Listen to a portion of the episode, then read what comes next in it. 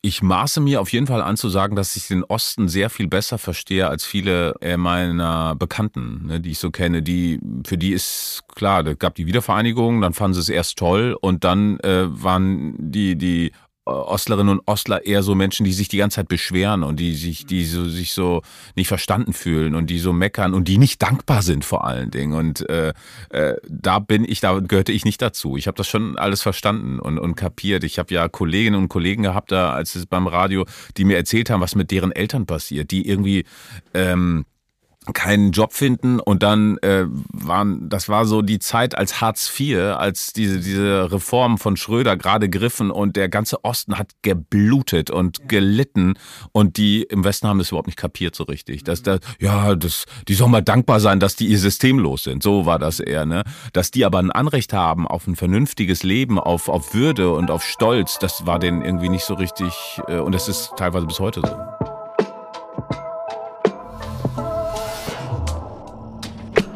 B O M. Berlin. Ost. Migrantisch. Deutschlands erster ostmigrantischer Podcast. Mit echten Berliner Biografien.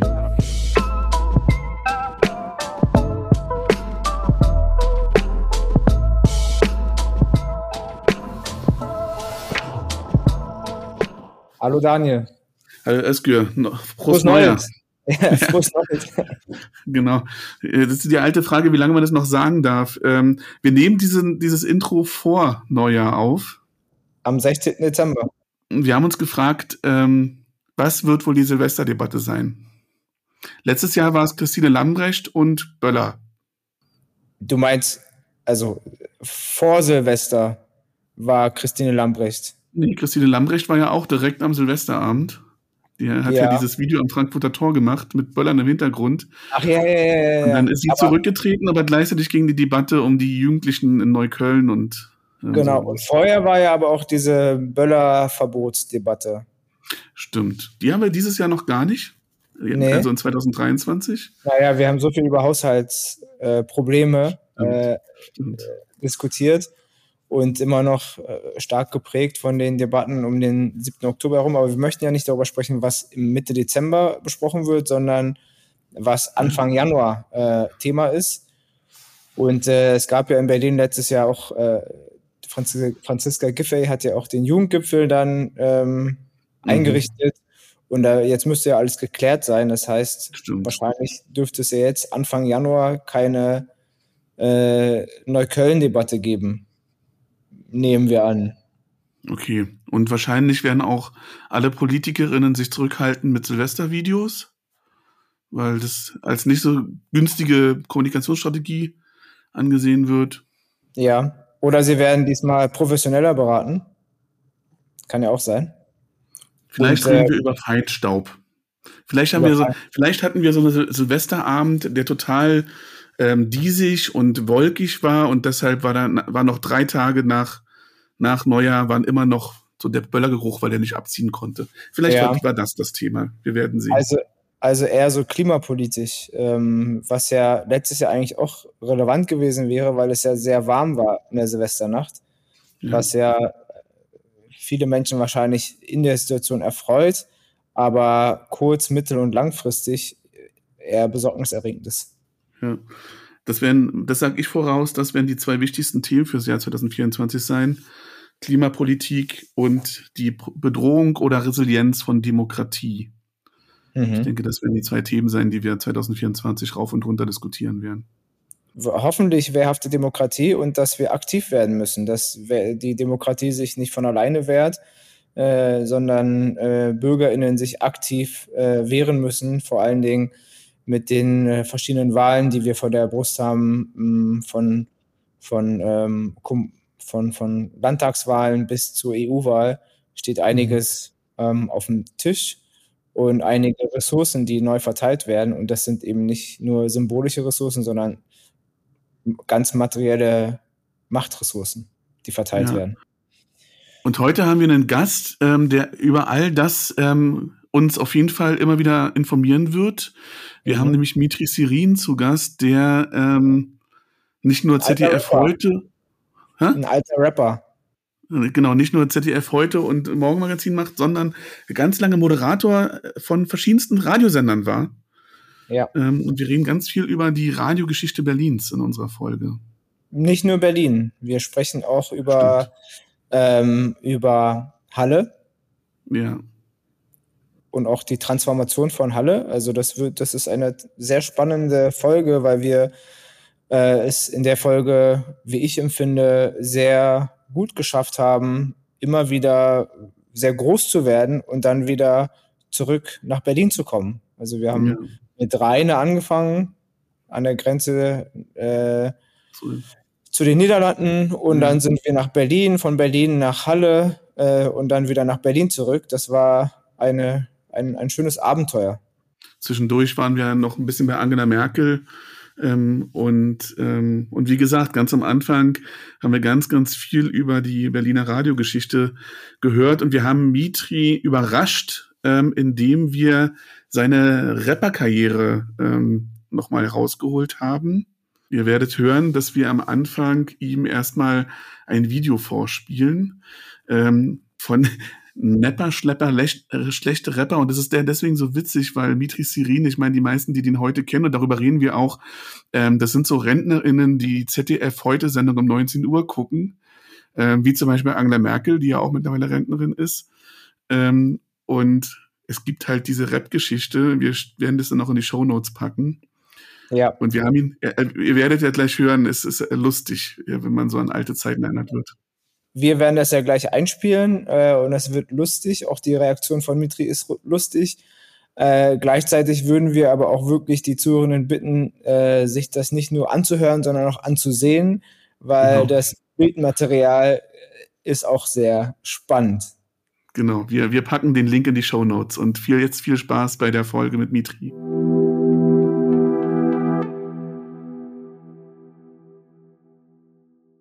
Brauchst du irgendwas? Möchtest du Schokolade haben? Daniel äh, hat Schokolade dabei. Ja, im Laufe, im Laufe der Sendung greife ich zu. Ich äh, hatte noch keinen Kaffee, darum brauche ich so irgendwie ah, ein bisschen die ist sehr lecker. Zuckerschock. Hätte ich dir mal mitgeben, mitbringen sollen. Ja, mach nichts. Ja, gleich, gleich, gleich, ja. gleich. Ich muss erstmal erstmal warm werden. Wollen wir erst Hallo sagen? Ich würde erst anmachen einfach. Achso, okay.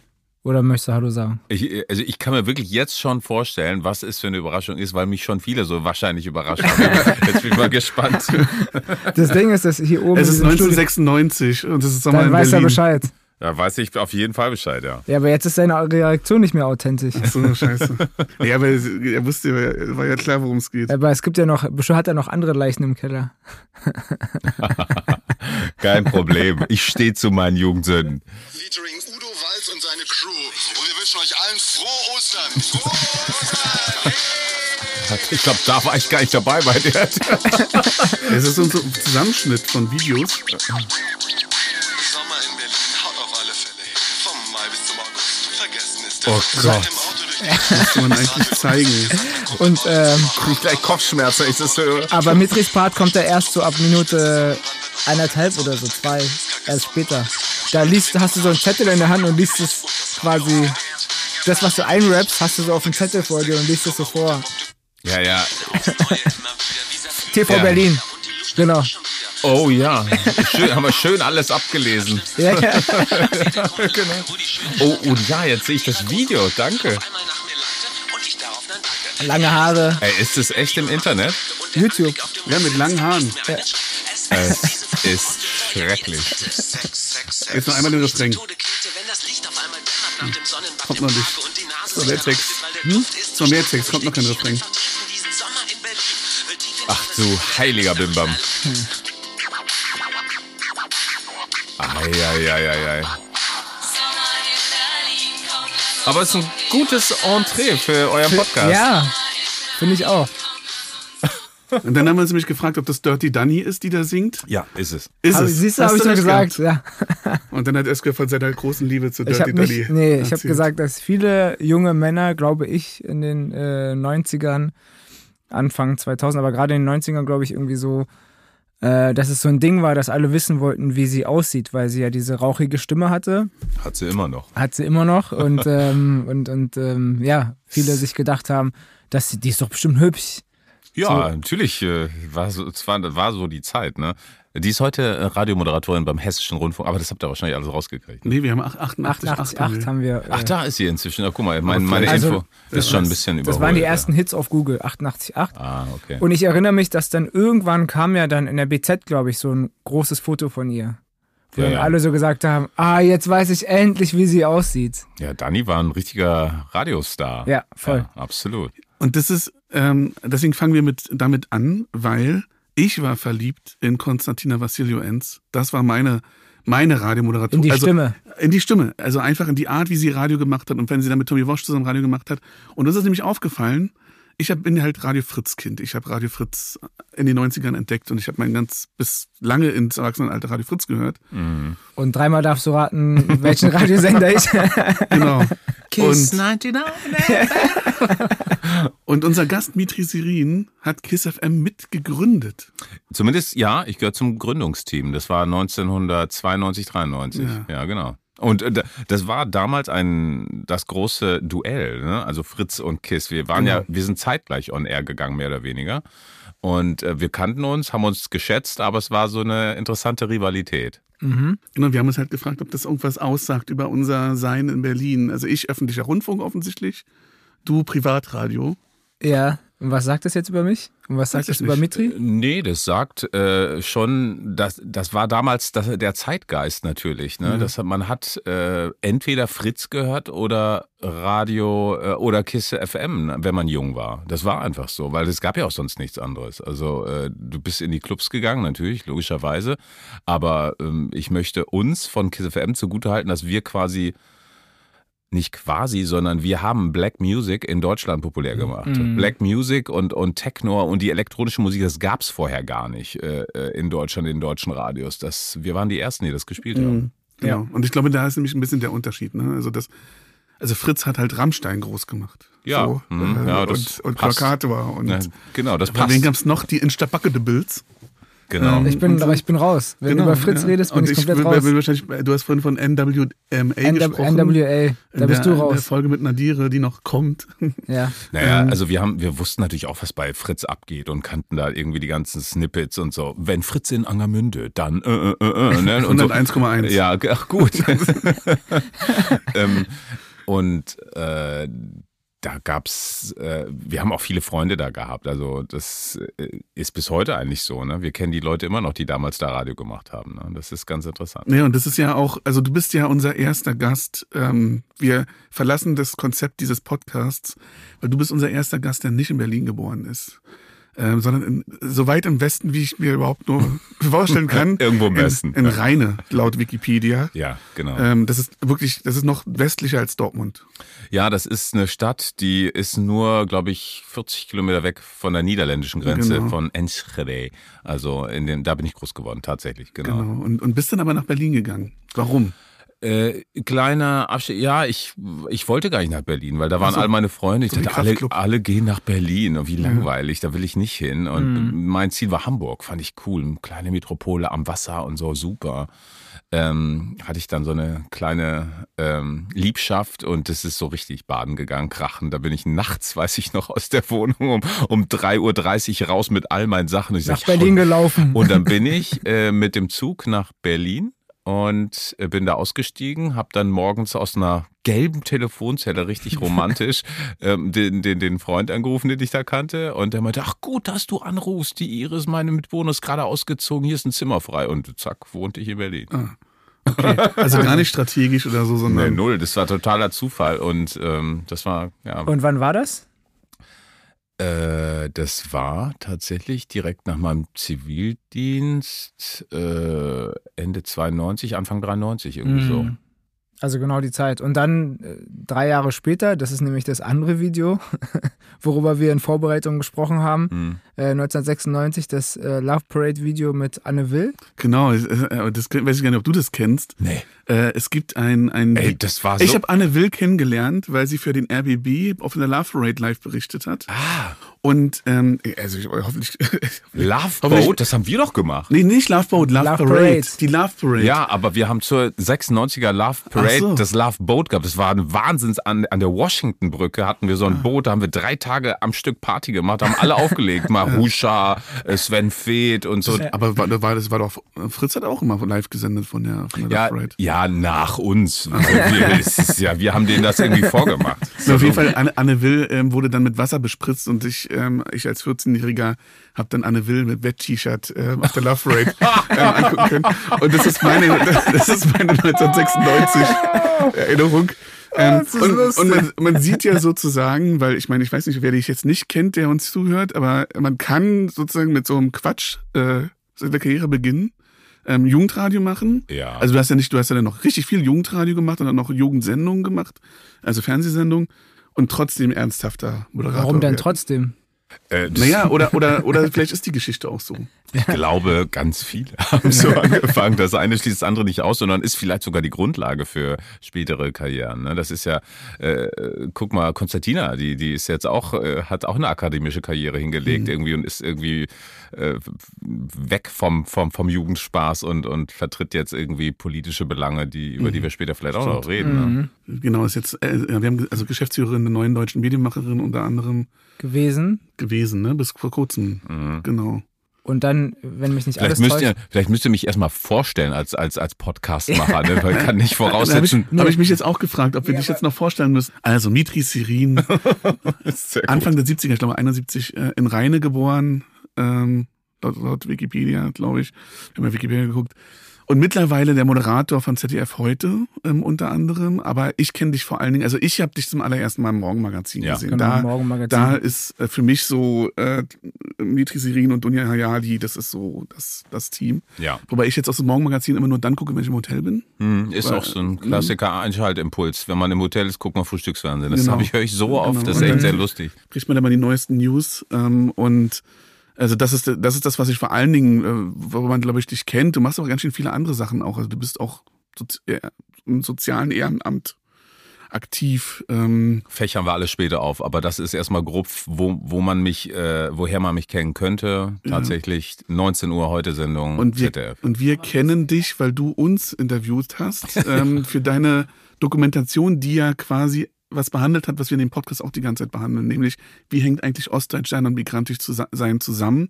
Wir machen das irgendwie so lokal auf Berlin bezogen ähm, und da genau haben wir den, und dann haben wir eine Gegeneinladung gemacht. Und Genau, und jetzt wollen wir wissen, du hast, du warst in dieser gelben Zelle, hast deinen Kumpel angerufen Ja. an dem Morgen.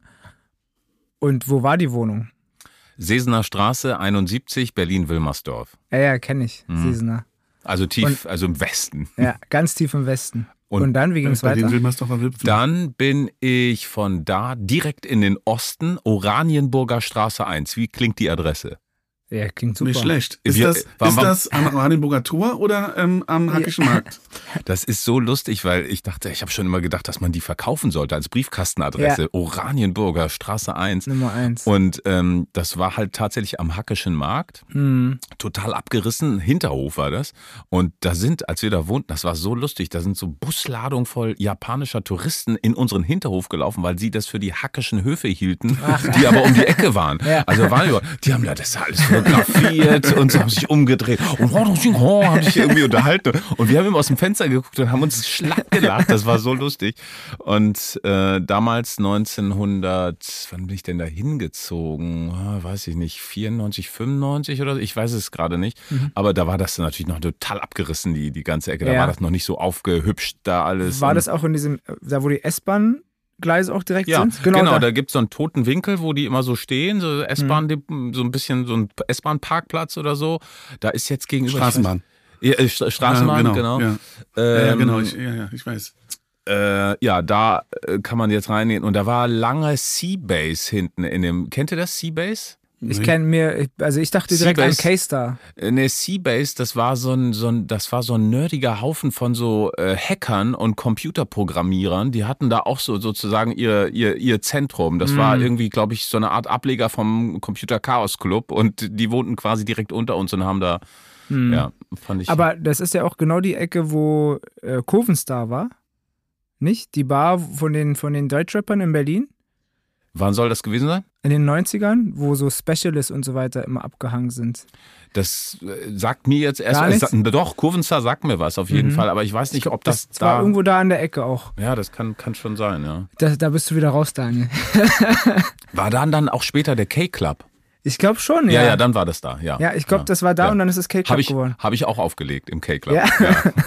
Ah, okay, also die DJ-Karriere, die haben wir noch nicht angesprochen. Ja, DJ war ich auch. Also das war, ich meine, ich bin quasi als DJ zum Radio gekommen. Das war das Tolle damals bei Kiss FM, dass da so ein Haufen Musikliebhaber ihre Platten auflegen konnten. Wir waren ja kein Formatradio Ja. damals, sondern da hat ja jeder sozusagen seine mit einer Tasche Platten angekommen und konnte dann da seine Platten auflegen. Erst ein bisschen später, als wir uns so ein bisschen professionalisiert haben, haben wir dann so eine Art Formatradio selber gebastelt. Ja, wie geht das eigentlich? Äh, Heavy Rotation, äh, Bullets und so weiter. Also es war ganz lustig. Und ich war dann ähm, ich, ich, ich merke, ich schwärme. Das sind die guten alten Zeiten, als man noch Radio hören konnte. Ja.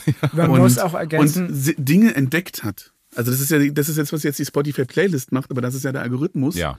Ähm, und damals war das wirklich, da haben Leute sich noch überlegt, okay, wenn ich jetzt die Specialist spiele, dann passt richtig gut Rammstein mit, ähm, mit Engel danach oder so. Keine Ahnung. Also, ähm, Ja, äh, man muss dazu gemacht. sagen, er wollte, Daniel wollte, sagt fast in jeder Folge, dass er Radiomoderator Moderator werden wollte. Das heißt, er ist. Hatte auch eine gute Plattensammlung demnach wahrscheinlich.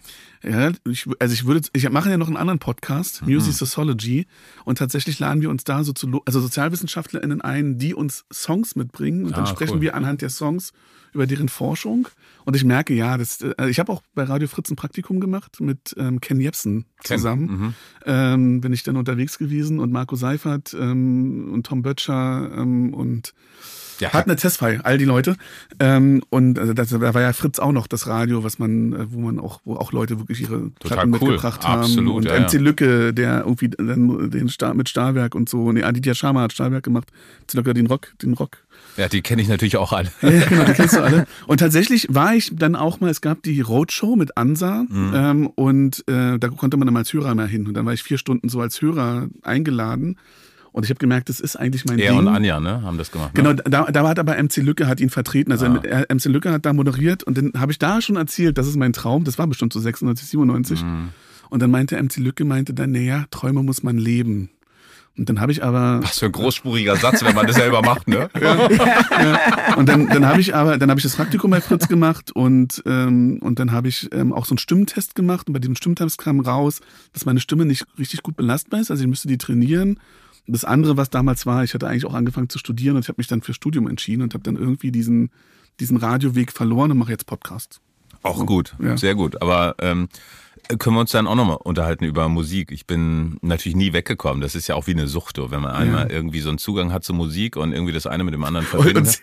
Und Hip-Hop-Videos produziert hat. Ja, schlimm. Äh, Wir haben uns ja nicht umsonst so genannt. Also der Name war ja auch Nepper, Programm. Schlepper, ja, schlechte Rapper. Schlechte Rapper, genau. Ja, genau. Und ähm, ja, ich bin natürlich froh, dass, weil das äh, kurzer, und dann können wir es abhaken, der Typ, der uns entdeckt hat, war der Manager der Fantastischen Vier, Fitz Baum, der hat uns gehört im Radio. Mit dem Song, den hatten wir damals quasi selber produziert und fand das so lustig. Dachte, ah, aus dem können wir doch irgendwas machen und so. Kam dann an und wählte gleich mit einem Plattenvertrag von Sony. Hier, hör, könnte. Und wir so, hm, kling, kling, gleich die Dollarzeichen in den Augen. Total jung. Ah, das müssen wir machen. Und ähm, was dann da dranhängt, ne? Touren durch Deutschland Mhm. und äh, jetzt schreibt man neue Songs für ein Album und wir so, hä? Also wir waren total überfordert auch von dem Kram. Und Mhm. Aber das ist witzig, dass du das sagst, weil ich, wir haben das gerade Giampiero und seinem Kollegen vorgespielt, ähm, das Video. Und der Kollege meinte sofort, äh, das war damals, als die Fantastischen Vieren unterwegs waren. Nee, das hat Giampiro gesagt, wegen, Ah, des, wegen, der, äh, wegen, der, wegen des Sounds. Genau, weil das hört sich, hört sich sehr, sehr ähnlich auch an. Ne? ja gut, ich meine, jetzt überleg mal, wie lange das her ist. Ja, das ist Ja, es war 1996. 1996, Ja, fettes, fettes Brot. Ähm, ähm, Also doch keine. Musikerkarriere. ja, Gott sei Dank keine Musikerkarriere, ja. Aber dann Journalismuskarriere. Und dann, und was ich total interessant finde, du hast, ähm, ähm, und da, da war ein Özgür raus, du hast 1199 oder zumindest das Nachfolgeformat moderiert. Also du hast immer wieder auch so einen Bezug auch zur Ostdeutschland, weil du hast dann auch fünf Jahre äh, MDR Jump moderiert und bist dann auch immer nach Leipzig dafür gefahren. Halle. Halle, Halle, ah, okay. Hölle an der Saale, haben wir liebevoll gesagt. ja, nee, aber ähm, das, das war dann so, ich habe bei Kiss FM moderiert und wenn es Castings gab, so im TV-Bereich, dann haben die immer dann da, weil Kiss FM galt damals als so hip, cool und Mhm. irgendwie da war, da gibt's Nachwuchstalente. Und die ganzen TV-Scouts, die kamen jeden Tag vorbei und haben sich da irgendwen geschnappt und hier komm mal zum Casting vorbei. MTV war quasi jeden Tag bei uns und hat sich da die ganzen Moderatoren äh, gecastet, die dann später Anastasia Zamponidis und, und, und wie sie alle hießen, die kommen ja alle von, von Kiss. Das war eine extreme Talentschmiede. Und äh, der, der Carsten Röder, der heute ein sehr, sehr ähm, äh, erfolgreicher Produzent ist, der, der ist der Geschäftsführer von, von, von Bildergarten hier in, in Berlin. Die produzieren The Voice of Germany, Ah, die okay. produzieren äh, Sing Mein Song, die produzieren alles Mögliche, was mit Musik und irgendwie und ziemlich erfolgreich. Ähm, der meinte, du wirst es jetzt. du machst es jetzt. Dann hat er mich äh, Victoria Herrmann vorgestellt. Die war ja schon eine der Moderatoren, glaube ich, Ja. bei 1199. Ja. Äh, und meinte so, ihr macht das jetzt zusammen. Zack. Und ähm, ja, dann habe ich da irgendwie drei oder vier Ausgaben moderiert und dann ist das äh, deswegen nicht mehr weit fortgeführt worden, weil äh, Vox, da wurde das ausgestrahlt. Das war Mhm. gerade, die, sie haben fast pleite gemacht und wurden dann nochmal aufgekauft Okay. und irgendwie so und dann äh, starb leider auch das Format, weil das Aber- war sehr lustig. Aber es ist ja eigentlich so eine, es ist ja eben auch die Geschichte, also die Geschichte der ostdeutschen Sendung so ein bisschen, ne? Weil 1190 war eigentlich eine coole Sache, eine coole total. Sendung. Und, ich, und die waren ja auch die, die dann, ähm, ich meine, das war 1199, die dann auch in diese Waldsiedlung ähm, sind und dann gezeigt haben, wie die, die DDR-Oberen dort gelebt haben. Ja, das Ja, haben waren, die, genau. Genau, das waren die. Und die haben Ja. das, und dann war das so, auf einmal war das im Fernsehen, so, guck mal, so haben die gelebt. Ja, Die Mhm. haben euch die ganze Zeit erzählt und so waren die. Und das war ja so eine, so eine spießige, aber doch sehr dekadente Art zu, leben. So, also schon ein bisschen Absolut. abgehoben. Ja, die waren dann auch, also für, für ihre Verhältnisse total kritisch, ne? regimekritisch und so. Ja. Das war, äh, ja, das haben sie mir danach alle erzählt, die das dann da gemacht haben. Also die waren sehr ähm, fortschrittlich, also der Zeit voraus auf jeden Fall. Und mein Auto ähm, hat das Kennzeichen DT64. Ach, guck an. Und nicht, nicht jeder ähm, weiß sofort, ähm, was los ist. Ähm, auch nicht jeder Ostdeutsche weiß sofort, was los ist, vor allem aus meiner Generation. Ähm, und auch das war ja so ein, da gab es ja auch dann so Übergänge und, und ich glaube, nee, Jump war dann nicht der Sender, der daraus hervorging, Aber- sondern aber- Sputnik. Ja, genau. Der, der Chef, mein Chef bei Jump und auch bei Sputnik, das war Michael Schiewak, das war einer von den DT64-Leuten. Ähm, und ähm, ja, der hat natürlich auch wie so ein Ritter immer von dieser Zeit erzählt. Wir, wir bei vier DT64 und so. Ja, ähm, ja das war natürlich ein, ein Ra Jugend, auch so ein, so ein Jugendsender, so ein Radiosender. Viele Leute, die bei Fritz übrigens und, und Radio 1 Genau. heute noch arbeiten, haben da auch gearbeitet, ne? Ja. ganz viele. Und, ähm, Ich glaube, Marion Brasch hat die letzten Worte gesprochen. Absolut, genau. Marion eingestellt Brasch. Äh, ja, jedenfalls war das natürlich auch ein legendärer Radiosender, ja. Ja. Und wie war das für dich? Für MDR Jump hast du ja dann nicht mehr, oder bist du gependelt? Wo, hat das, wo habt ihr aufgezeichnet? In Halle. Äh, in Halle war das Funkhaus und ich habe erst bei Sputnik begonnen, Mhm. äh, 99, 1999. Und dann, äh, als sozusagen die Computerwelt sozusagen ähm, vom Untergang geweiht war, das schrieben ja alle 2000 Computer-Bug und alle, da geht die Welt unter. Das war Mhm. damals sozusagen die große Ja. Hysterie. Äh, da habe ich dann angefangen bei Jump zu arbeiten. Das war sozusagen ein der Nachfolgesender von MDR Live für drei Bundesländer, für Sachsen, Sachsen-Anhalt und Thüringen. Und äh, da war so ein Berliner Team von Radiomachern, eigentlich unsere alte KISS-Crew, muss man sagen, äh, die, die sich eingekauft haben, um da irgendwie so einen neu- neuen, frischen Wind reinzubringen. Und wir waren am Anfang, wir sind sofort Marktführer geworden. Das war ganz irre eigentlich. Mhm. Es war eine Erfolgsstory. Mhm. Und wie war das persönlich für dich? Also in der. Halle, äh, ich meine, das sind ja so nicht mehr ganz genau die Baseballschlägerjahre, aber so ein Na, bisschen, Halle in den Nullerjahren. bestimmt waren das Baseballschläger, aber ich meine also ich ja. habe sofort gemerkt, wo ich war. Am Ja. ersten Tag, als ich da über den Marktplatz gelaufen bin, hat man mich verbal sofort krass attackiert. Ich soll doch Mhm. bitte dahin, wo ich herkomme und was wo will ich denn hier und so. Ich, das war echt krass. Dachte ich, oh Gott, ja, Mhm. herzlich willkommen im Osten.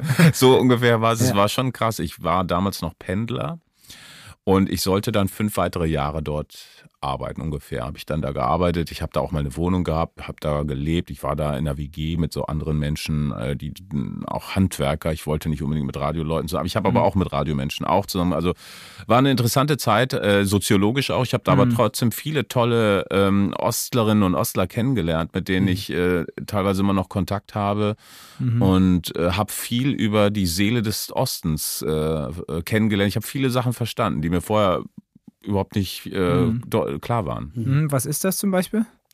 Ja, das äh, so eine so eine im Grunde wie man sich sieht. Mhm. Ja, wer wir sind. Mhm. Also die haben mich so ein bisschen in ihr Seelenleben blicken lassen und warum die so sind, wie sie sind. Weil sie mhm. das und das erfahren haben, weil sie die und die äh, Erfahrung gemacht haben. Und äh, die sind deswegen äh, immer so ein bisschen immer auf der Hut, habe ich immer so das Gefühl gehabt. Mhm. So ein mhm. bisschen, als wäre irgendjemand hinter denen her oder irgendwie sowas. Mhm. Und ich habe es überhaupt nicht kapiert. Ich sage, was habt ihr denn alle? Und weil ich eigentlich sehr offenherzig bin und ich erzähle vielen Leuten gleich immer alles Mögliche. Ja. Und mhm. bei denen, die haben sich, also viele von denen haben sich mal so, so zurückgehalten und mhm. haben nur im intimen, privaten Rahmen haben die sich geöffnet. Mhm. Und ich habe das äh, erst viel später kapiert, woran das lag, nämlich äh, natürlich, dass die Eltern äh, bespitzelt worden sind, dass mhm. und so weiter. All, wirklich alles, was man sich vorstellen kann, äh, diese ganzen Stories. Und das war wichtig für mich, weil mhm. ich den Osten anders kapiert habe dann und ich habe es dann besser verstanden und konnte auch anders auf die Menschen zugehen und habe die auch dann anders behandelt. Mhm. mhm. Das ist ein bisschen das, was Ilko Kowalczuk auch bei uns erzählt, ne? dass diese, was Diktatur aus einem macht. Und dass auch die, die eigentlich nicht na, die jetzt nicht irgendwie hinter dem System stehen, aber man, man, läuft dann trotzdem ein bisschen geduckter und so. So beschreibt er das in unserer Folge und das, ja, das, das prägt halt. Warst du denn noch in Halle Neustadt unterwegs? Hanoi. Ja, Hanoi. Hanoi. Die einzige, die einzige, die ist ja dann wieder eingemeindet worden, aber die einzige Kommune Deutschlands ohne Kirche. Ja, also ich war natürlich oft äh, in Hanoi, weil das war so ein bisschen eine Attraktion für uns Wessis, wie ja. wir da waren. Ey, ihr müsst mal ja die ganze Plattensiedlung in Hanoi und so. Mhm. Und äh, das war so, ja, wir wussten selber nicht, was uns da erwartet. So, wir haben uns da irgendwie die schlimmsten Dinge ausgemalt, dass mhm. man uns da mit Baseballschlägern erwartet, mhm. wenn wir schon da. Äh, ich bin da ein bisschen rumgefahren und habe mir das mhm. angeguckt. Es war schon irre, dass, äh, wenn man sich vorstellt, dass Halle an der Saale eine wunderschöne Altstadt hat und mhm. alle sind da rausgezogen in die Platte. Mhm. Ja, das war damals so der, der große Schick und so. Die Stadt, die Innenstadt, die äh, ist überhaupt nicht getroffen worden äh, von Weltkriegsbomben. Aber, Total aber von der DDR-Stadtpolitik top erhalten äh, ja. und die Innenstadt stand leer. Alle sind in diese Plattensiedlung mhm. da. Das war einfach äh, Policy, ne? Das ja, war irgendwie. Ja. Und äh, das haben wir uns angeguckt. Ich war ein paar Mal da auf jeden Fall, ja. Fand ich aber wirklich irre. Mein, mein Schwiegeropa, der sehr überzeugt, über, sehr überzeugter DDR-SEDler war, mhm. hat mir mal erzählt, als er tatsächlich durch Halle gefahren ist, Ende der 80er, hat sogar er verstanden, dass hier irgendwas nicht läuft. Also ja. durch die Altstadt. Ah. Ne? Weil die Altstadt ja so, also das ist ja, die DDR-Stadtpolitik hat ja eigentlich die, diese Altstadt dann kaputt gemacht. So. Mhm. Und die war eigentlich nicht mehr bewohnbar. Also man brauchte diese Plattenbauten, weil man einfach nicht mehr wohnen konnte in ganz vielen Bereichen. Mhm. Und da habe ich auch gedacht, ja krass, ne? Also dass sogar Leute, die so überzeugt waren, dann da gesehen haben, irgendwas läuft falsch. Ja. Also irgendwas funktioniert nicht. Und, und ich war äh, für die Doku, die ihr eingangs erwähnt habt, die ich gemacht habe, war ich ein paar Mal drehen in Halle und habe ja. da wirklich, äh, ich bin da, ich war seitdem ich da beim Radio war, war ich nicht mehr in Halle. Mhm. Und das haben die natürlich so durchsaniert. Das ist mhm. da alles so hoch schick geworden und so ja. eine richtig, wirklich eine schöne, schöne Innenstadt hat, hat Halle. Und ähm, ja, da habe ich mir dann natürlich diese ganzen Szenen von früher nochmal irgendwie liefen dann da nochmal ab bei mir. Ja, vorletzter Satz zur Halle. Und es gibt jetzt eine sehr gute Doku, ähm, äh, nicht Doku, einen sehr guten Podcast von Thomas Vorreier ähm, vom MDR, hm. äh, weil als du den Marktplatz erwähnt hattest, diese, dieser Podcast ähm, ähm, porträtiert Sven Liebig, einen Rechtsextrem, der seit Wochen, mittlerweile ist er, mittlerweile ist er im Gefängnis, aber der wochenlang auf diesem Marktplatz jeden Montag, glaube ich, ähm, stand und Rechtsextreme mhm. ähm, und das ging einfach, ne? Also der, der konnte auch, man konnte den nicht verbannen dort. Und das ist Halle 2020, 21 Corona und so. Also ähm, ohne jetzt die Stadt die ganze Zeit zu stigmatisieren, ich mag Halle eigentlich sehr. So. Mhm. Wie viel Einheit haben wir erreicht? So hieß diese Doku, ja. die ich gemacht mhm. habe. Und wir sind ja so ein bisschen so einem Gefühl nachgespürt, warum tickt ihr möglicherweise anders oder was ist da eigentlich los? Und natürlich war ein Aspekt diese ähm, die Politisierung und, und, und, und wie, wie die sozusagen Westdeutschland wahrnehmen Hm. und warum die AfD jetzt nicht in Bausch und Bogen verbannt wird, sondern dass man da wirklich Verständnis äh, äußert. Und das ist mir auch in Halle extrem äh, aufgefallen. Das war da, ja, also ich habe kaum Menschen getroffen, die gesagt haben, ja, das ist eigentlich be- besorgniserregend oder das ist wirklich schlimm, Mhm. sondern da war eher so, oh, da möchte ich jetzt nicht drüber reden, Mhm. ne? Mhm. sondern weil viele einfach Sorge und Angst haben, dass man die äh, als Nazis äh, tituliert oder in diese Nazi-Ecke drängt, wenn man sich zur AfD äußert und da irgendwie so einen Hauch von Verständnis äußert, obwohl es kein Hauch war, sondern es war viel mehr als Verständnis. Das fand ich echt Mhm. irre und das ist immer so, immer noch so. Ja, und das ist, ich meine, du kommst ja da als Gesicht von, von Staatsmedien, das macht es ja auch nochmal noch schwieriger wahrscheinlich, Mhm. äh, weil sie jetzt nicht mit dir, aber das, was du verkörperst, mit dem irgendwie ähm, ja, sehr viel Hass verbinden. Ich bin äh, natürlich von der Lügenpresse. Ja. Ich sehe nicht gerade biodeutsch aus. Mhm. Ich habe auch keinen biodeutschen Namen. Da kommen mehrere Faktoren zusammen. Klar, ähm, man muss mir nicht vertrauen. Man will mir auch nicht vertrauen. Ja, ja. Ich wollte vorhin fragen, ähm, jetzt haben wir darüber gesprochen, wie Erfurt sich transformiert hat, zumindest die Innenstadt. Halle. Äh, Entschuldigung, äh, Erfurt war vorhin. ähm, wie Halle sich transformiert hat.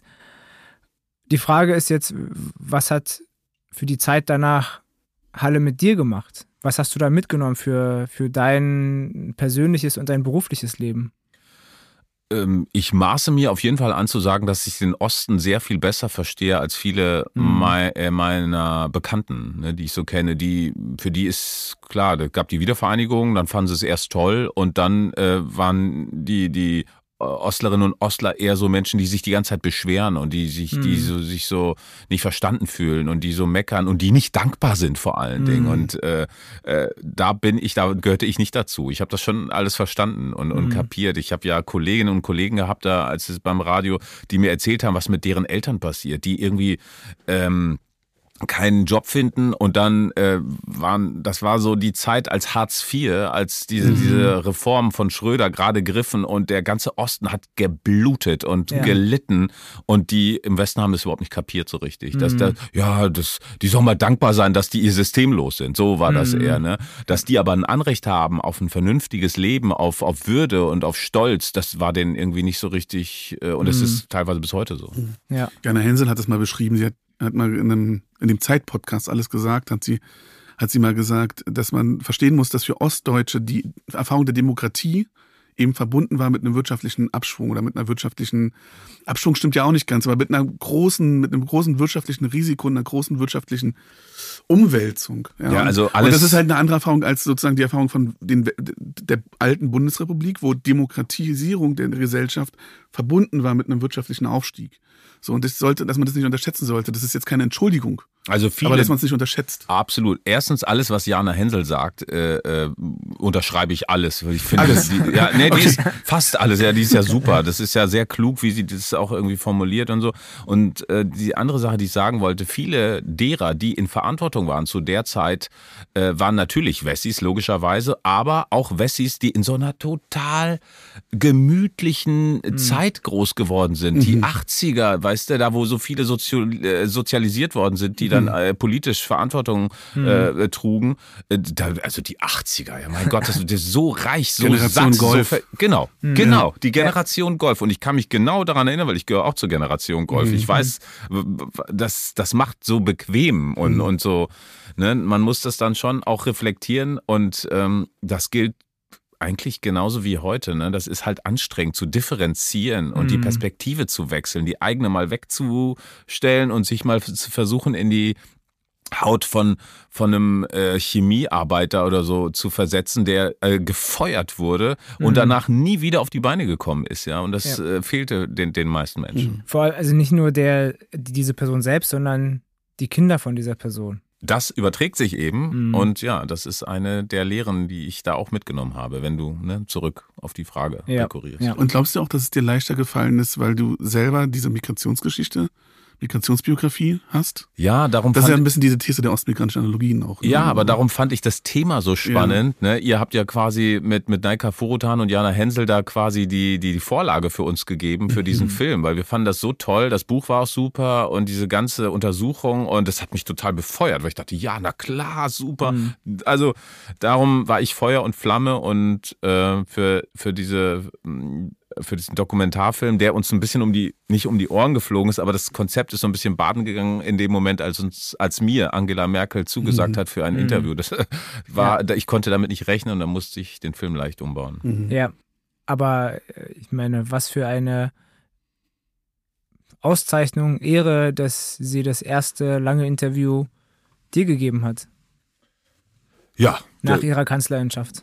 Das stimmt, ja. Das ist schon irre, ja. Sie hat das der Schlepper. Äh, Wenn sie mal das Video nicht gesehen Wenn sie das gewusst hätte. Wahrscheinlich haben sie nur bis äh, 2000 zurück recherchiert und da war MDR Jump, der war in Halle. So Ja. mit dem machen wir das. Ja, ja, also äh, ich hatte ja dann äh, sehr viel Kontakt mit Beate Baumann, das ist die Bürochefin von Angela Merkel und äh, die ich habe dann mitbekommen, die kennen mich auf jeden Fall als 19 Uhr Mann, hochseriös, der Mensch trägt äh, Anzüge und Krawatte, dem kann man vertrauen.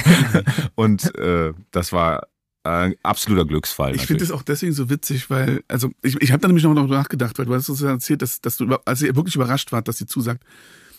Meine Oma, wenn die Nachrichten geguckt hat, ZDF heute, Mhm. und ich stelle mir, und Angela Merkel ist ja Rentnerin, Mhm. so, ich stelle mir einfach vor, auch wirklich, dass, dass sie jetzt in ihrem Rentendasein 19 Uhr ZDF. So, ja, das ne? macht sie ja auch. Das hat sie, hat sie ja auch äh, eingeräumt. Und Beate Baumann auch. Ja, wir schauen die 19 Uhr mit. Ah, ja. Und wenn ich das heute mache, ich darf mir das überhaupt, ich schieb den Gedanken immer schnell weg. Wie ich mir vorstelle, dass die dann auf dem Sofa sitzen und diese Nachrichtensendung gucken. Es ist ja sowieso sehr lustig. Äh, eins der Erfolgsgeheimnisse von Fernsehmoderatoren ist ja irgendwie das Publikum sich nicht vorzustellen, sondern so als anonymisierte Masse irgendwie so. Ne? Wenn man sich ge- richtige Gesichter äh, vorstellt, wer einem da gerade zuschaut, ich glaube, dann wird man ganz schnell irgendwie so fahrig und Ja. so. Keiner, keiner möchte sehen, wie ich aussehe, wenn ich, wenn ich äh, heute Journal gucke. Aber bei Angela Merkel muss man sich ja nicht so große Sorgen machen, weil sie ja eher auch Pokerface ist. Ja, ja, ja, das stimmt. Aber das war trotzdem, weiß ich nicht, man hat ja ein bestimmtes Bild von Angela Merkel ähm, im Kopf. Das liegt natürlich auch daran, dass die privaten Momente, die man von ihr kennt, die man schon mal gesehen hat, total rar sind. Ja? Mhm. Ähm, und darum, weiß nicht, geht die Fantasie schnell galoppieren mit einem, wenn man sich Mhm. das vorstellt. Alexander, Alexander Osang hat mal ein richtig tollen, tolles Porträt über Angela Merkel geschrieben. Und in diesem Port in der glaube, Berliner Zeitung war das. Und ein, und in diesem Porträt gab es einen Aspekt, da hat er so ein, ähm, Angela Merkel hat ja irgendwie so ein, hat ja in der Uckermark noch, noch, Mhm. ein, noch ein Grundstück. Und dann hat er da irgendeinen so einen Nachbarn gefragt. Und dann äh, meinte der, na, ist das nicht toll? Die Angela Merkel, die kommt hier immer noch und geht immer noch im See baden, so wie sie in den 80ern. Mhm. Und dann sagt dieser Nachbar, ja, aber früher war, früher war sie nackt. Und Ah, lustig. ja, jetzt kannst du dir nochmal Ja, das noch mal vorstellen. das ist Aber witzig, ja. ja, äh, sehr, sehr empfehlenswertes Porträt von Ja. Alexander Osang, so zehn Jahre her oder so. Ich möchte zu den ostmigrantischen Geschichten zurückkommen, weil das war ja auch ein Grund, warum sie zugesagt hat, oder? Ich meine, die Doku hatte ja inhaltlich diesen, auch diesen Fokus. Die hat nicht wegen mir zugesagt, sondern wegen des Themas, Ja. ja. Des Ich will Themas, das nochmal kurz. Die fand es halt spannend, dass beide Sachen zusammen erzählt werden. Mhm. Äh, die migrantischen Linien und die ostdeutschen Linien, weil äh, das so noch nie gemacht worden ist im Fernsehen, das beides zu erzählen und die Perspektiven aufeinandertreffen zu lassen, so ein bisschen. Das fand sie Mhm. spannend. Und das Mhm. haben die auch zehnmal begründet. Das wäre doch toll, am 3. Oktober diese neue Farbe aufzumachen.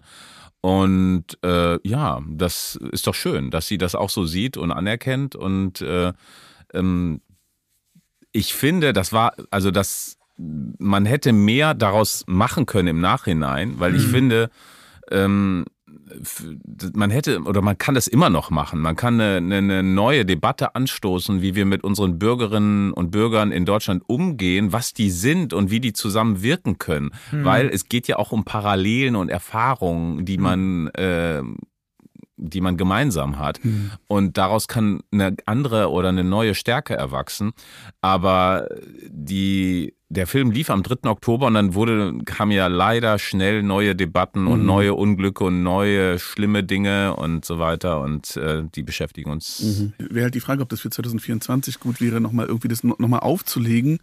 Also, weil 2024 wird auf jeden Fall ein ostdeutsches Jahr. Also, oder auf jeden Fall wissen wir nicht, aber es gibt die Landtagswahlen Ja. in Thüringen, Sachsen, Brandenburg. Brandenburg. Ähm, also wir werden, wir werden ja, wir werden wieder drüber reden. 35 Jahre, Mauerfall und so. Ja, Ähm, ich, äh, ich, ich, ich fürchte, es wird ein ganz schlimmes Jahr.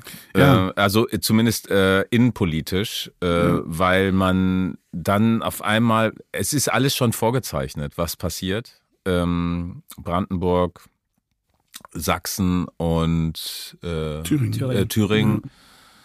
Und äh, ja, ich, ich fürchte jetzt schon die, die Debatten im Politteil der Zeitung und auch die Aussagen, die dann kommen, weil man sich da wahrscheinlich noch abgrenzen will, beziehungsweise ähm, da werden die scharfen Aussagen werden sich gegenseitig übertrumpfen und die Scharfmacher, ja, alles schlimm, das stimmt. Das ist, eigentlich wäre der Film in der Zeit noch besser, um so ein Verständnis zu wecken. Muss man mal, muss ich noch mal reden mit Ich den Leuten. es- Ja. einen zweiten Teil oder so. Ja, einen zweiten Teil, ja. Ähm, Und ich meine, es, also, also erstens würde ich sagen, dass ja auch noch EU-Wahlen sind. Das fällt ja auch noch in dieses Jahr hinein. Das macht es auch nochmal äh, schärfer, genau. Aber was ich eigentlich sagen möchte, ist, du bist Anfang der 2000er in den Osten gegangen und hast dich in diesen Raum äh, hineinbewegt. Wir wissen von Dunja Hayali, dass sie ja auch in diese Demonstration sich äh, äh, im Osten äh, äh, reinbewegt hat. Ich finde es schon spannend, dass auch dann ähm, ohne das zu sehr äh, zu pauschalisieren, homogenisieren, ähm, dass dann migrantische Menschen in diese Räume reingehen, auch was Ostdeutschland angeht, Mhm. und sich mit diesen Dingen auch, ähm, auch Den- mit diesen gefährlicheren äh, Teilen davon beschäftigen. Und Es Ja. gibt ja auch noch Nemi El Hassan, die, ähm, die kommt aus Fürstenwalde, die ist in Fürstenwalde ähm, geboren und aufgewachsen, geboren weiß ich nicht, aber aufgewachsen. Und die hat ja diese, diese Doku auch gemacht über, über äh, auf so Rechtsrockkonzerten mit Kopftuch damals noch, Mhm. ist sie da dahin gegangen. Also Mhm. irgendwie ist es ja auch mutig. Ja, äh, das ist doch spannend, dass äh, diese Menschen den Diskurs suchen, äh, eben aus genannten Gründen, weil sie vielleicht spüren, okay, dieses mit der Ausgrenzung, das, das kenne ich, wir kennen das, ne? Wir könnten, eigentlich gehören wir doch zusammen in irgendeiner Form, ne? Und warum, warum gibt's so, so eine breite Ablehnung im Osten vor, vor fremden äh, Kulturen und vor zu viel Einwanderung? Das liegt ja quasi alles auf der Hand, das ist alles so logisch, ja, irgendwie. Und äh, es ist nun mal Tatsache, dass äh, der Demografiewandel mit sich bringt, dass jeder Dritte, jeder Vierte, ich meine, das ist alles wie Mathematik. Man kann vorhersehen, dass die deutsche Bevölkerung äh, im Laufe der Jahrzehnte und Jahre sich komplett verändert hat. Das liegt eben daran, dass ähm, die deutschen Frauen äh, aus Gründen, keine Ahnung, äh, was weiß ich, der teilweise war ja der der der Faktor ein Kind nur oder so, ne? Oder jetzt ist er bei eins, 1,2 oder 1,3 Ja. und um eine gesunde Gesellschaft irgendwie brauchst du ja irgendwie mindestens 2,6 oder irgendwie sowas, damit sich das trägt alles und das hat halt nicht geklappt, aus äh, was für Gründen auch immer. Und äh, gleichzeitig gab es eben die Zuwanderung und jetzt äh, wird sich Deutschland, hat sich verändert, die Globalisierung kommt on top. Also äh, da können noch so viele AfD-Köpfe sagen, wir müssen das Rad zurückdrehen. Es ist unmöglich. Und wenn sie alle rausschmeißen, dann haben sie, äh, dann ist es, dann schaufeln die sich ihr eigenes Grab. Das ist einfach so, weil Deutschland dann einfach nicht mehr überlebt. Ähm, und ich glaube, das muss man vielleicht nochmal auf sanfte Weise den Menschen nochmal anders beibringen und, ähm, und viele andere Dinge auch. Also die jungen Leute, für die ist es zum Beispiel nicht so existent wie für uns. Wir politisieren das total stark, weil wir viele ablehnende Erfahrungen gemacht haben. Du damals in Fürsten, wo war das nochmal? in Neustrelitz. In Neustrelitz beim, beim, beim Fußball, äh, das habe ich gehört im Podcast, als du davon erzählt hast, hat mich total irgendwie angefasst, irgendwie, weil ich das kannte und vieles von dem, was ich in Halle damals erlebt habe, das war, hatte, gab so Parallelen. Und ähm, ja, aber bei den Jüngeren spielt das nicht so sehr eine Rolle. Die, die, weil wahrscheinlich haben die viel, vieles andere im Kopf durch, keine Ahnung, Medien, Social Media und so weiter und die sind da nicht so vorbelastet und es ist auch eine Chance, äh, finde ich. Und äh, ähm, ich finde auch, dass die jungen Leute, früher gab es ja bei mir noch so Zivildienst und so weiter und so, und jetzt machen ja viele eher so FSJ, Freiwillige. So. Ich finde wirklich, die ähm, Ostdeutschen und die Westdeutschen, die sollten gegenseitig FSJs in ihren Regionen machen sollen, müssen Ja. irgendwie. Das wäre ganz toll, glaube Das ich. ist, das ist die Überschrift für unseren Podcast. Mitri Sirin verlangt ähm, Pflichtjahr, Ja. Für, Pflichtjahr für junge Leute. ähm, und, und in Ost und West.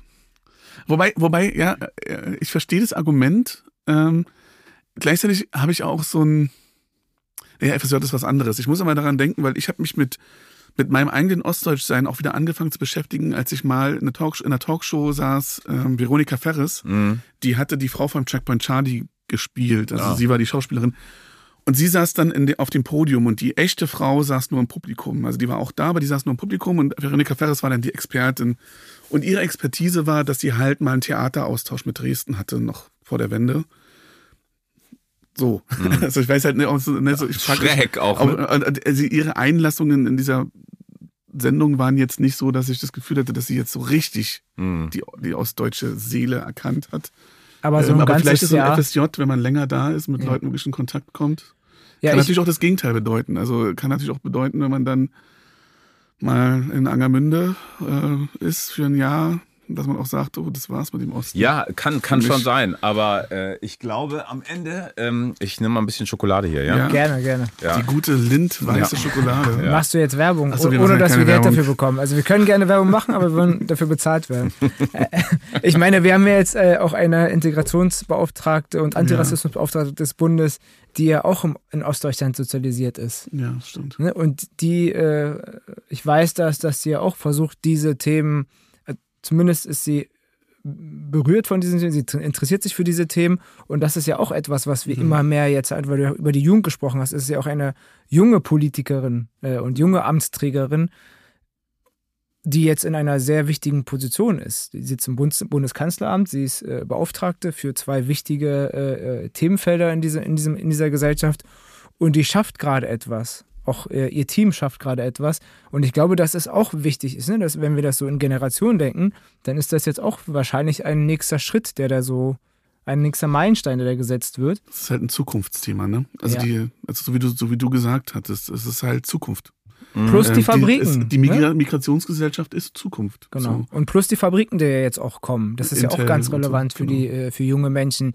Wenn jetzt in Magdeburg die Chipfabrik kommt, in Dresden, ähm, das ist ja, das transformiert, also ne, wir haben vor 30 Jahren Transformationsversprechen gegeben und vielleicht die einzige Gefahr ist halt, die wir alle sehen für 2024, dass wenn die AfD wirklich so viel Zuspruch erhält, ähm, da gibt es auch schon einen Spiegel- oder Zeitartikel, der zeigt, dass eben ähm, neue, junge Arbeitsmigrantinnen eben nicht lange bleiben wegen Alltagsrassismus. Ach, das ist Städten. so schrecklich, was da passiert. Die AfD hat so hohe Zustimmungswerte, dass äh, ich habe sogar auch mit Menschen gesprochen, also Hm. ähm, äh, Menschen, die Investoren beraten und die Ja. berichten genau das Gleiche. Die, Hm. Also das ist, hat so ein abschreckendes Potenzial. Natürlich mh, sind die Firmenlenker aus dem Ausland international aufgestellt und Hm. äh, dann kommen die da in so eine Gegend und äh, werden dann mutmaßlich, keine Ahnung, womöglich oder laufen Gefahr, vielleicht angefeindet zu werden. Allein das reicht schon aus. Es muss noch nicht mal passieren. Allein. Ja, ja. ne, das ist Die einfach, Bedrohung. das ist Psychologie viel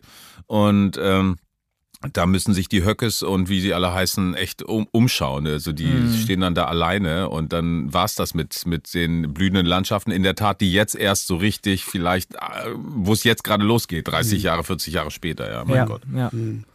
Also das ist, äh, ich mache mir da große Sorgen, weil wenn das so ist, dass zum Beispiel in Thüringen ist es äh, so, äh, das waren jetzt, ähm, da, da, da braucht man, kommt immer drauf an, wie die Zustimmungswerte sind, aber 40 Prozent könnten für Björn Höcke reichen für die absolute Mehrheit. 40 Prozent. ja. Und wenn das so wäre, dann gibt es ein Problem. Dann kann er irgendwie äh, Landesverfassungsgericht äh, äh, Richter ernennen, er kann Ja. irgendwie äh, Dinge kippen und sehr, das ist hochgefährlich. und Das das sind macht echte sich, Ressourcen. macht sich niemand richtig bewusst. Ja.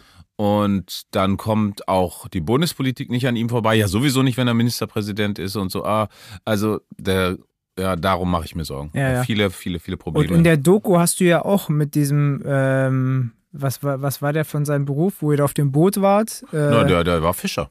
der, genau, der war Fischer, genau. ähm, mit dem hast du ja auch gesprochen. Das muss ja auch eine große Herausforderung für dich gewesen. Äh, Der, der, ich fand den hochinteressant eigentlich, weil der hat äh, so ein bisschen mir, also das war kein Rechtsradikaler. Nee, Nee, nee. genau. Ja, ja. Äh, der war, das war ein, äh, so ein Ostler, der, der war total sympathisch äh, Mhm. und so, aber der hat halt echt krasse Ansichten.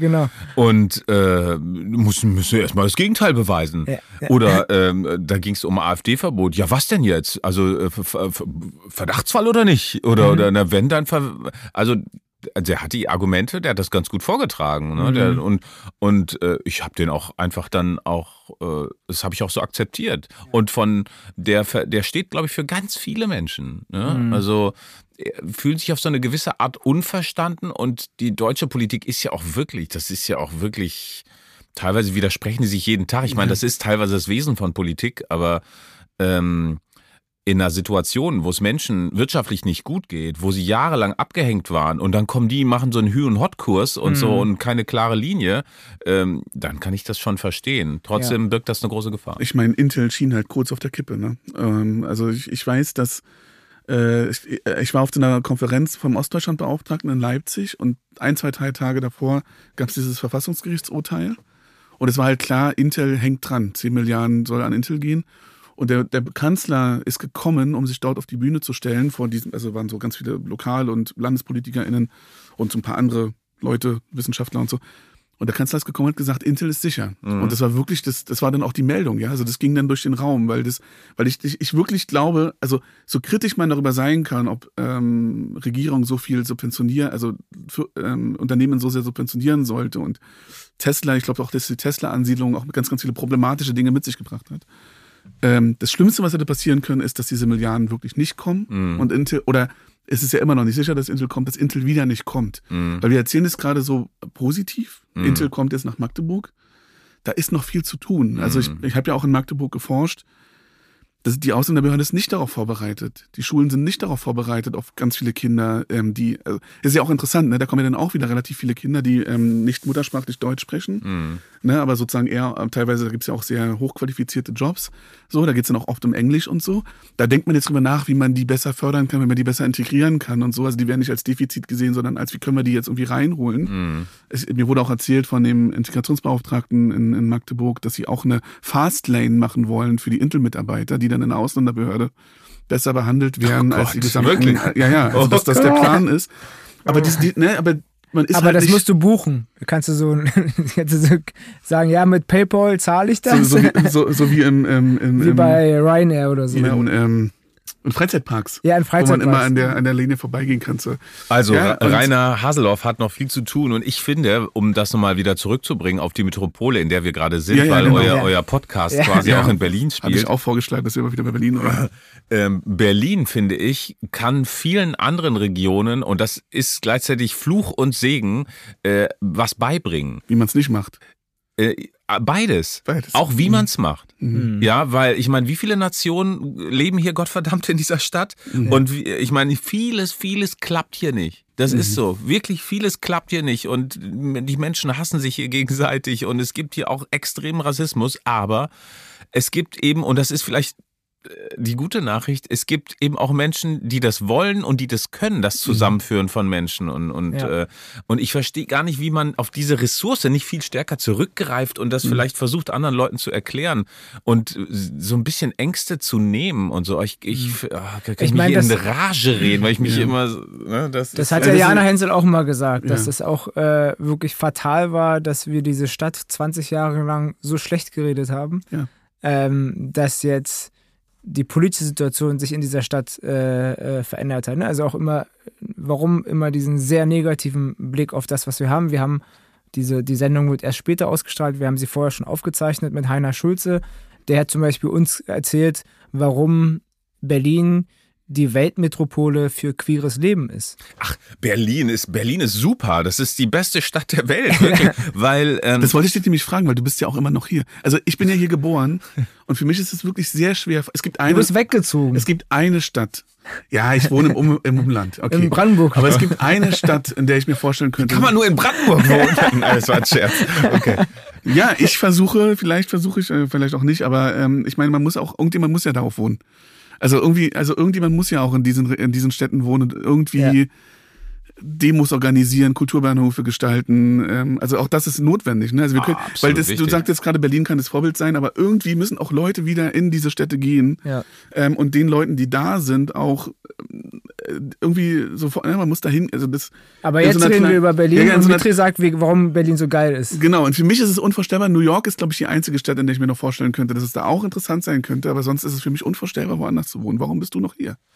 Naja, ich, ich sehe das jetzt auch so ein bisschen aus eurer Brille, aus Soziologensicht. Ich Ja. meine, Berlin ist die einzige Stadt der Welt, die das schultern musste, was passiert ist, nämlich den größten historischen Umbruch, den man sich vorstellen kann. Das ist alles in Berlin passiert, ja. Das ist das größte Forschungslabor der Welt. Ja. Und ähm, darum meine ich, hier liegen so viele Ressourcen bereit, die man gar nicht nutzt, die man einfach vor sich hin dümpeln lässt. Das ist unglaublich. Und darum, das kann man doch irgendwie ein bisschen exportieren. Und ich weiß, es ist auch so beliebt zu lästern über Behörden und so weiter und so fort. Das ist ja, das muss man alles im Kontext betrachten. Ja, Berlin, wo kommt Berlin eigentlich her?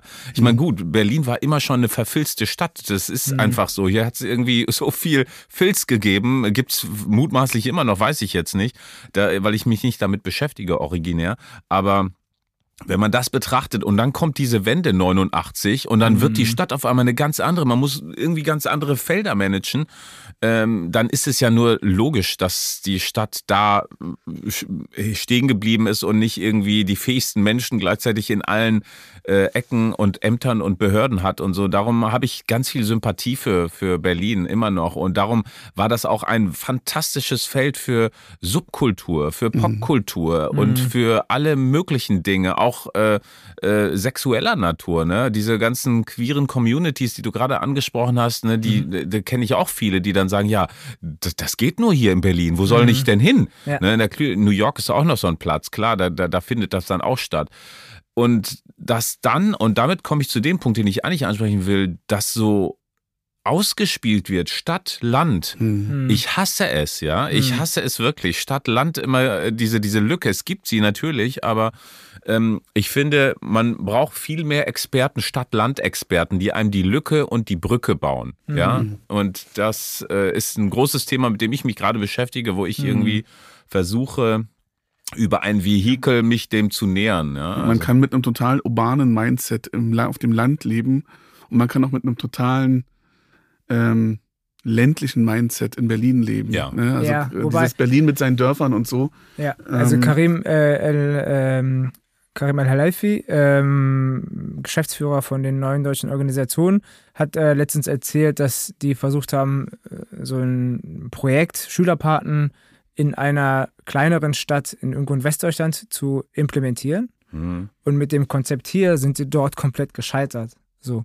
Ja, das heißt, es braucht genau diese Brückenbauer, die dir dann auch sagen, okay, so wie du das gerade planst, so wie du es in Berlin gemacht hast, ist super, aber so wie du dieses Konzept, das wird hier nicht funktionieren. Und das kannst du nicht machen ohne Brückenbauer. Du musst eben das wirklich gemeinsam denken, sonst funktioniert es nicht. Und das ist, glaube ich, auch nochmal ganz wichtig, weil du vorhin gesagt hast, Fluch und Segen. Äh, Es ist ein Segen, dass wir das in diesem Reallabor irgendwie relativ gemeistert haben, ne? eine komplette Verwaltung zu innerhalb einer Stadt irgendwie zusammenzubringen. Äh, allein das ist schon so eine unglaubliche Herausforderung. Und gleichzeitig aber sagen, okay, wir haben jetzt einiges gut gemacht und haben es vielleicht gemanagt, aber das heißt nicht, dass das woanders genauso funktioniert, wie wir das gemacht haben. Wir müssen Mhm. auch bereit sein, das anders zu denken. Und natürlich auch in Biesenthal. Da, wo der Daniel lebt jetzt. Ich weiß, da ist immer dieses Harley-Treffen ne, in Biesenthal, ne? Ja. Ja, ja. Mhm, Das, also, aber nicht nur das, also Ja, da ja. gibt's auch, ja, ja, da ist einiges. Okay. Ich könnte jetzt aufzählen, aber ich soll ja über Berlin reden. Aber du bist ja dann wieder, du hast ja gesagt, dass du ähm, am Anfang in Wilmersdorf warst Mhm. und dann warst du in Mitte? in Mitte Mhm. und dann bist du wieder nach West-Berlin zurück. Äh, Nee, ja, ja, dann bin ich nach Kreuzberg, Mhm. ähm, wohnte in der Olauer Straße, Ja, dann äh, Görlitzer, also am, am Park. Genau, am Girlie. Am Girlie. Mhm. Und auf der anderen Seite des Girlies hab, da, da lebte meine Frau. Also meine, da war sie noch nicht meine Frau. Und äh, Ach, jetzt, jetzt kommt die romantische Geschichte. Und das heißt, ihr müsstet durch den Park laufen, um ja, zueinander zu ich, finden. ich habe dann eigentlich, ich habe glaube ich in der Wohnung, in der Olauer, habe ich ungefähr zwei Jahre gewohnt und glaube ich auch nur zweimal geschlafen. so. Also äh, ja, wir haben dann eine neue Wohnung gesucht, nachdem wir geheiratet haben und wir wollten unbedingt in Kreuzberg bleiben. Weiß ich nicht, das war so unser unser Gefühl. Da fühlten wir uns extrem zu Hause. Und dann war in der Zeitung ähm, war das so, ja, äh, Berliner Altbauwohnung, parketthohe Decken, Kreuzberg, wie soll lass uns da hin? Kannten die Adresse nicht und auf einmal, wir fuhren und fuhren und dann waren wir auf einmal in Tempelhof und ich so, was ist das denn für eine Schweinerei? was denn da? Und heute lebe ich in Tempelhof. Ach. Ja. Das ist die Geschichte. Kann man da mal machen. Aber äh, wahrscheinlich an so eher in der.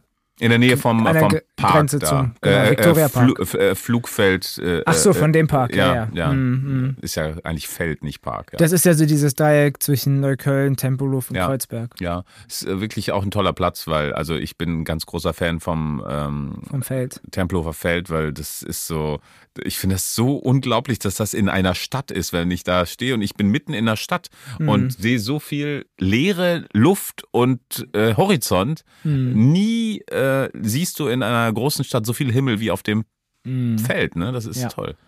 Und du kannst da Drachen steigen. Kann man alles machen, ne? Äh, Eigentlich alles- kann man da alles machen. Alles kann man da machen. Ja. Also ich sehe immer so Videos von so Leuten, die so mit Inline-Skates dann so alles, und so machen. alle möglichen Sportarten und so. Das ist äh, einfach ein guter Platz und ich finde, man muss jetzt auch nicht so viel, weil das ist immer so eine St- Stadtdiskussion. Soll man das jetzt bebauen oder nicht und so? Ich verstehe die Nöte, aber ich bin ein ganz großer Verfechter der Position, dass man einfach das Ding so lassen soll, wie es ist. Ähm, Und äh, erstens ist es gut fürs Stadtklima, das ist wie so ein Kühlschrank. Äh, und zweitens ist das äh, ja, das ist wie so ein historisches Mahnmal auch. Ja. Ne? Das ist irgendwie ein toller, spannender Ort. Und wie lange warst du in Mitte? Äh, drei, vier Jahre also so irgendwie so. 94 bis 97 oder so. Ja, ja. Und wie war das? Ich meine, das muss, wir hatten ja eine Folge auch mit äh, Laura Kiene. Da hat sie ja genau über diesen Ort gesprochen auch. Also sie den hat, Teil sie von hat Mitte. Übers, sie hat über das Berliner Ensemble gesprochen. Ja, aber auch über Tachlis.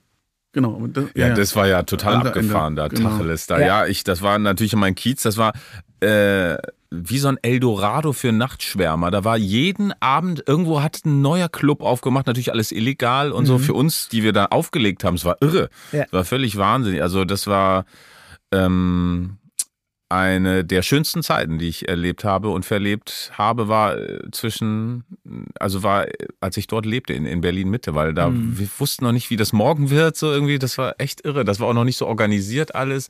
Und diese ganzen Investments, diese ganzen großen Gelder und die ganzen großen Zentralen, die internationalen Zentralen von bis, die haben sich ja erst sehr viel später da niedergelassen und ähm, der, der, auch Tacheles und so, das war verrückt, diese ganzen Kunstausstellungen da und die Brache, die da noch nicht zugebaut war und so, ach, tolle Zeit, wirklich Ja. ganz toll. Und sie kann sich nämlich, konnte sich, also hat erzählt, wie sie halt so Jahr für Jahr beobachtet hat, wie sich das so verändert. Hm, ja, ja. Ja, wobei sie ja, sie hat im Tacheles halt auch viel äh, Zeit verbracht. Und Kindheit dann, auch, ne? Kindheit und, und, ne, und war da. Und dann gab es halt diese, diese jetzt Bebauung halt. Ne? Ilko Sascha Kowalczuk meinte, er wird es niemals betreten.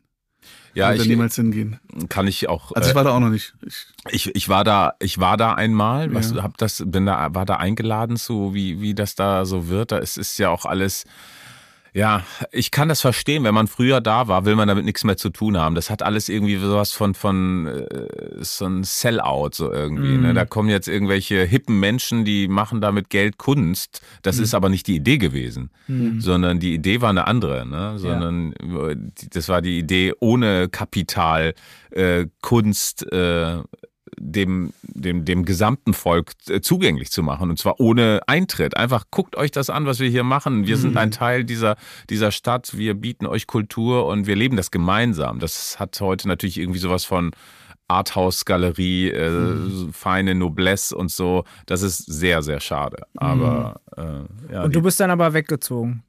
Ja, Also- ja, ich bin ja, wie gesagt, dann nach Tempelhof und äh, dann, oh Gott, wie das Leben halt so spielt. Ne? Dann lernt man eine Frau kennen, dann bekommt man Kinder, und dann wird man auf einmal, kann man sich bei der quasi, äh, ich sag's jetzt überspitzt, meine es aber nicht so, bei der Verspießung kann man sich dann selber zuschauen. Also das, Ja, äh, das können wir gut, kennen wir gut, oder? ja, ihr kennt es. Ja, dann äh, verbringt man seine Zeit halt auf Spielplätzen und Ja. äh, so weiter und so fort. Und, Und nee. schläft beim Heute-Journal ein auf der Couch. und so geschafft ist. Ja, oder man, wenn man das überhaupt schafft, beim Lesen schläft man ja schon ein, beim Vorlesen. Stör ja, hatte ich gestern Abend beim Vorlesen. Man fängt dann Äh, so an zu lallen. also das Lallen, die Augen gehen zu und, und ich wundere Papa. mich. Nee, Nee, bei, meine beschweren sich nicht. Ich weiß nicht, ob die das. Bei mir haben sie sich immer beschwert. Papa, Ja, ja kenne ich noch, aber ist schon lange her. ja, lustig. Also ich war, ich war nochmal interessiert von, du bist von Mitte nach Kreuzberg gezogen oder war das genau die Zeit, wo du dann in Richtung Halle dich bewegt hast?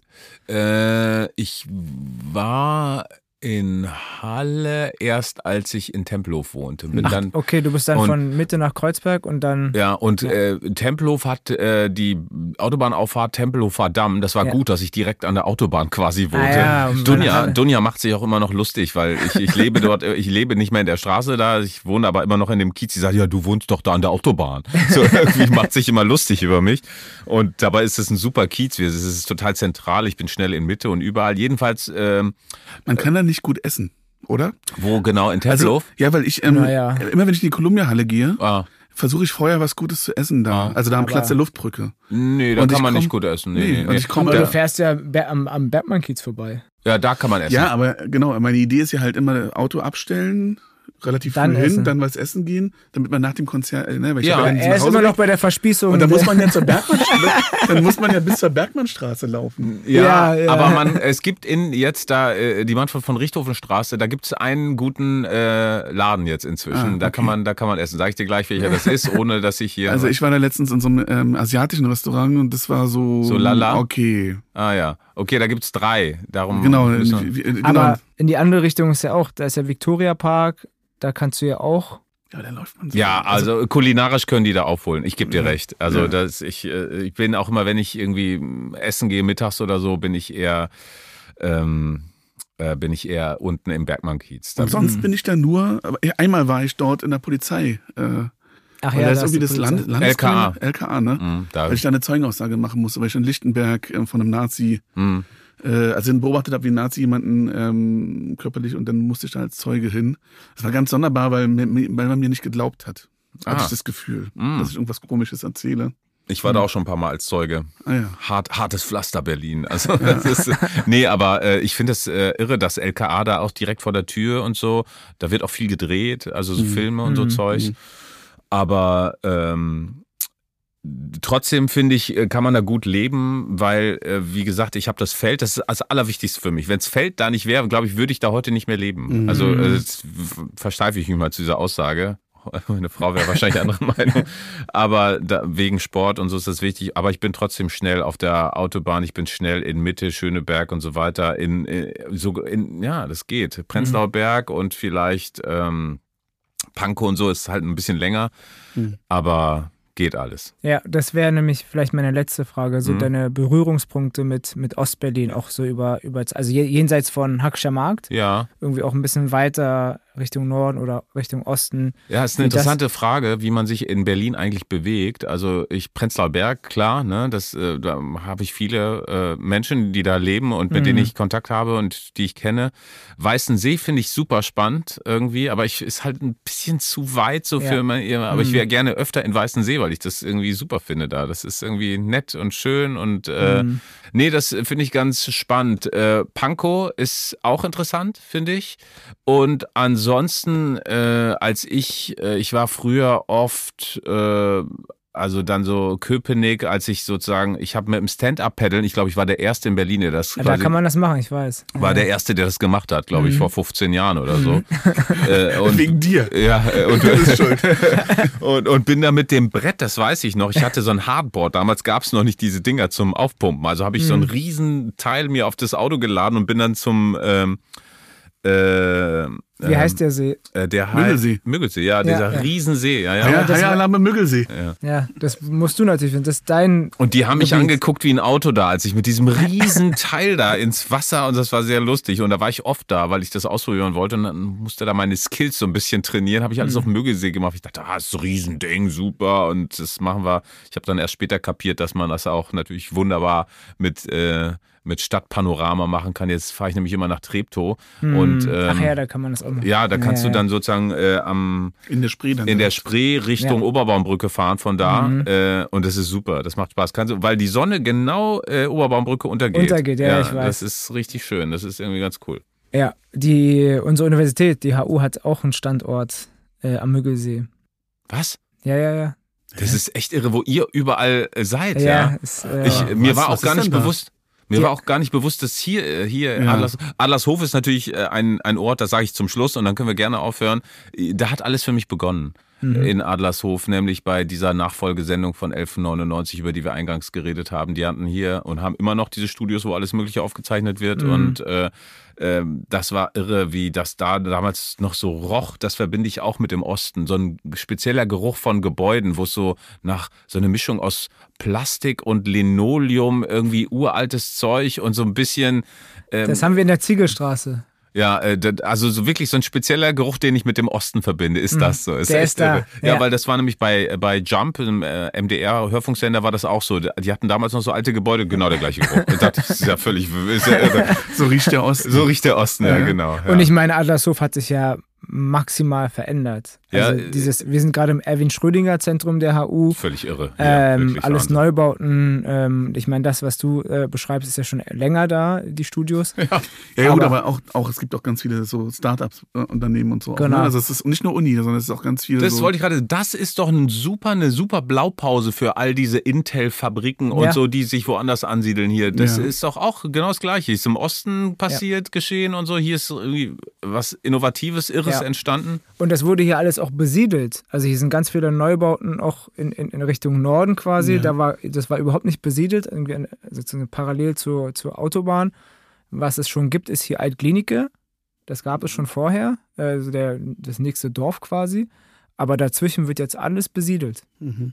Ja, ich habe leider zu wenig Zeit, um die eigene Stadt richtig äh, größer erkunden. zu erkunden, zu erfassen, würde ich mir wünschen. Mhm. Äh, das wünsche ich mir für 2024 und außerdem auch, dass wir politisch mit einem blauen Auge davon kommen. Aber das mit der eigenen Stadt ergründen, also ich bin in dieser Stadt geboren und ich entdecke trotzdem immer noch. Also das ist, glaube ich, das ist Be- auch Berlin, es hört nie auf. Hört nie auf. Okay. Wird Und deswegen immer- bist du nach gibt ja- Biesenthal Es gezogen. gibt ja diesen Spruch aus den Glückwunsch. 20er Jahren, Berlin ist nicht, es wird. ja, Und ich auch schön. finde, das beschreibt diese Stadt auch sehr gut. Ja. Wunderbar. Vielen lieben Dank. Ja, sehr gerne, sehr gerne. Hat Spaß gemacht. Vielen Dank für die Und dann Einladung. äh, gucken wir uns Teil 2 an von, Von meiner Doku, von ja. deiner Doku. Ja, ich äh, plane eine Doku, äh, äh, aber kommt wahrscheinlich im Mai. Stadt, Land. Äh, ja, Stadt-Land möchte ich unbedingt. Es ist aber noch nicht so ganz klar. Ich habe nächste Woche äh, Mhm. inhaltlich einen Termin. Ah, ja. Da will ich mal gucken, äh, wohin es geht. Ja, wir drücken die Daumen. Danke. Du musst noch einmal aus- Tschüss sagen, Daniel. Tschüss. Tschüss.